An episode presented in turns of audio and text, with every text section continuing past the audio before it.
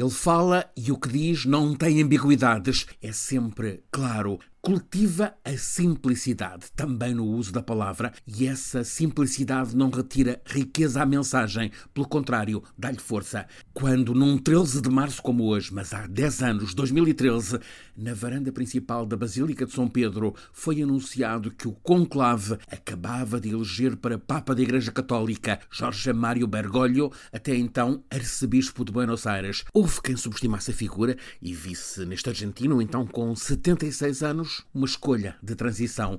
Era o sucessor de Bento XVI, o Papa intelectual, que se tinha imposto como guardião da ortodoxia católica e herdava a liderança da Igreja, que, apesar de muito poder e riqueza, vivia tempos de sobressalto, com muitas divisões no topo, muitas suspeições em volta de alguns dos máximos gestores do dinheiro vaticano, seminários a perderem frequência e, o mais dramático, as sucessivas revelações sobre a pedofilia praticada por gente da Igreja, confronto assim com um doloroso inferno dentro dos muros católicos. O antecessor, Bento XVI, tinha invocado a idade avançada para justificar a renúncia excepcional, mas foi reconhecido que esse argumento do peso da idade também continha a falta de forças para esse confronto com a realidade insustentável. A eleição do argentino Jorge Bergoglio surpreendeu por, pela primeira vez, ser um sul-americano, também primeira vez um jesuíta, mas o argentino escolhido deu logo sinais de querer mudar o rumo do Vaticano, logo a partir da identidade que escolheu para ele como Papa, desde o primeiro dos Papas, Pedro, que foi chefe da Igreja Católica por três décadas.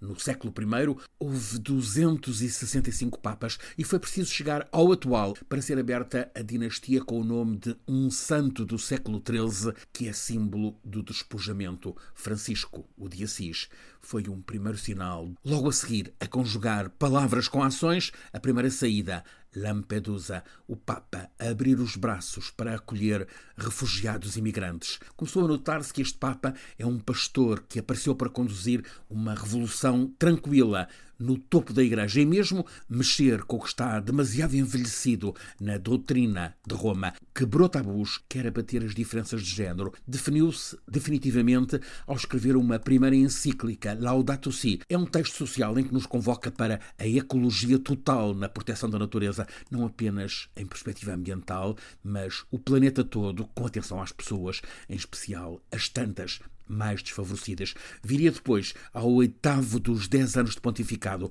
uma outra encíclica, Fratelli Tutti, a terceira deste Papa, simbolicamente assinada em Assis, na Basílica dedicada a São Francisco. Esta Fratelli Tutti é um texto, obviamente, político e social, contra as políticas que exacerbam a desigualdade, contra o consumismo, contra os populismos, contra a falta de empatia com os migrantes e todos os outros do lado dos excluídos, ou seja, é cumprir o Evangelho. Ao mesmo tempo, ao trazer as periferias para o centro, está a revolucionar a Igreja Católica, fez disparar o peso de continentes onde o cristianismo mais cresce, África, Ásia, Américas. O colégio cardinalício que há 10 anos elegeu este Papa Francisco tinha 52% de cardeais europeus. Agora, a Europa tem 39% dos votos. Reformou a administração vaticana e os diferentes dicastérios. Entra aqui uma escolha que fez em Portugal. José Tolentino Mendonça, para cardeal, entregou-lhe a condução dos temas da educação e da cultura.